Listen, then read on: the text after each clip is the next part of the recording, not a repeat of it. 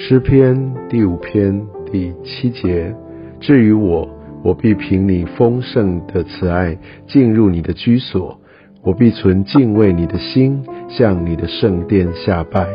耶和华，求你因我的仇敌，凭你的公义引领我，使你的道路在我面前正直。因为他们的口中没有诚实，他们的心里满有邪恶。他们的喉咙是敞开的坟墓，他们用舌头谄媚人。神啊，求你定他们的罪，愿他们因自己的计谋跌倒。愿你在他们许多的过犯中把他们逐出，因为他们背叛了你。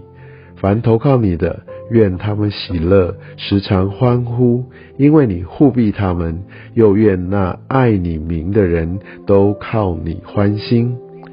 因为你必赐福与一人，耶和华啊，你必用恩惠如同盾牌四面护卫他。是的，在世上我们会经历许多仇敌的攻击，当然我们所承受的攻击，并不会像大卫，他是一国之君，常常要与外面的敌人来征战。但是我们所经历的。这些的征战，这些的攻击，其实也是势力很庞大，在我们的经济上，在关系上，在呃很多俗事，或者说我们所面对一些为难的处境，甚至我们看到小人得志，我们看到自己也。做了很多的摆上，但却没有被看见，没有得着应得的一个接纳或奖赏的时候，相信那个时候心中会是非常的不平。但是我们可以从呃这样的经文当中，依然可以得着极重的一个启示。虽然我们所在的处境并不是真正肉身政治上面的一个攻击。在今天的经文当中，我们可以看到许许多多的盼望，上帝必然保护。但是在第七节、第八节真正讲到大卫，他是一个非常不同的一个态度。他讲到至于我，意思就是我与别人不同。是的，我们基督徒在这世上是分别为圣的人，在这属世的人，他们追求功利，他们把得着事物当作蒙福，在有一些苦难的时候，他们就觉得，呃，他们被咒诅，在苦难的时候，他们就非常的忧闷。但是大卫说：“至于我，我是不一样的。”他要抓住，他要进入到呃耶和华神一个丰富的慈爱，他坚持要来到上帝的居所来下拜，而且他要来敬畏神，他要走在神的道路上，无论这个攻击是如何，无论他是受到何等的一个冤屈，他都要坚持来到上帝的面前。而且在第八节，我们可以看到。大卫他的意思其实是说，上帝甚至可以透过仇敌来把他引领到正直的道路上。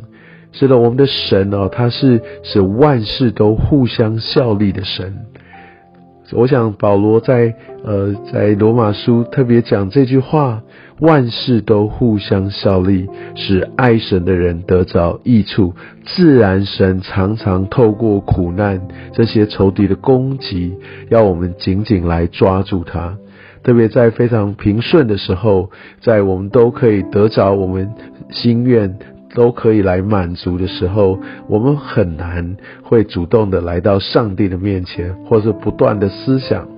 更不用说竭力的追求，往往就是在这些我们有缺乏的时候，甚至我们被逼迫时，我们发现耶和华神才是我们真正的依靠。那时候我们对神真的就是全力的追求，全力的拥抱。这岂不也就是说，我们好 像上帝就可以透过这一切来让我们回到。他的面前吗？甚至把以前弯弯曲曲的路，有好多诱惑这些的阻碍，反而透过这个过程都挪开，把这个路变成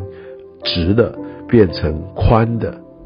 第十节，大卫呼求啊，求上帝要来定恶人的罪。其实这边有一个很深的属灵含义：上帝他不为自己报仇，他不为自己伸冤，他不是自己去定敌人的罪，他是把这一切都交给上帝，甚至这些攻击他的敌人，这些不公义的作为，他都不自己来为自己来出手，他把他们单单的交给上帝，但他把他的心来敞开，就像我们昨天所读到的这些的诗篇，都好像在一个呐喊当中来呼求神。他把他的心愿来向神陈明，但是他把这个决定权，把这个做法完完全全来交给神。这就是一个让我们非常需要来被提醒、来学习的对神的信靠。公义的神啊，求你保护我不受周遭这些敌对势力、人事物的攻击。但是当我对其他人作恶、愤愤不平的时候，求圣灵来光照我，帮助我，让我明白，也记得，其实我自己也是有罪的，并且唯有借着你的恩典，我才有办法来亲近你。然而主啊，我知道你恨恶罪，但你却爱犯罪的人。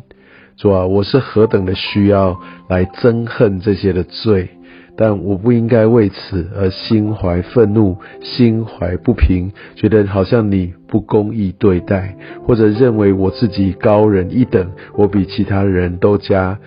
更加的公义，更加的属灵。求主你帮助我，能够在真理当中能够明白我的身份，也能够学习，能够愿意把这些的主权单单的交给你。谢谢主垂听我的祷告，奉耶稣的名，阿门。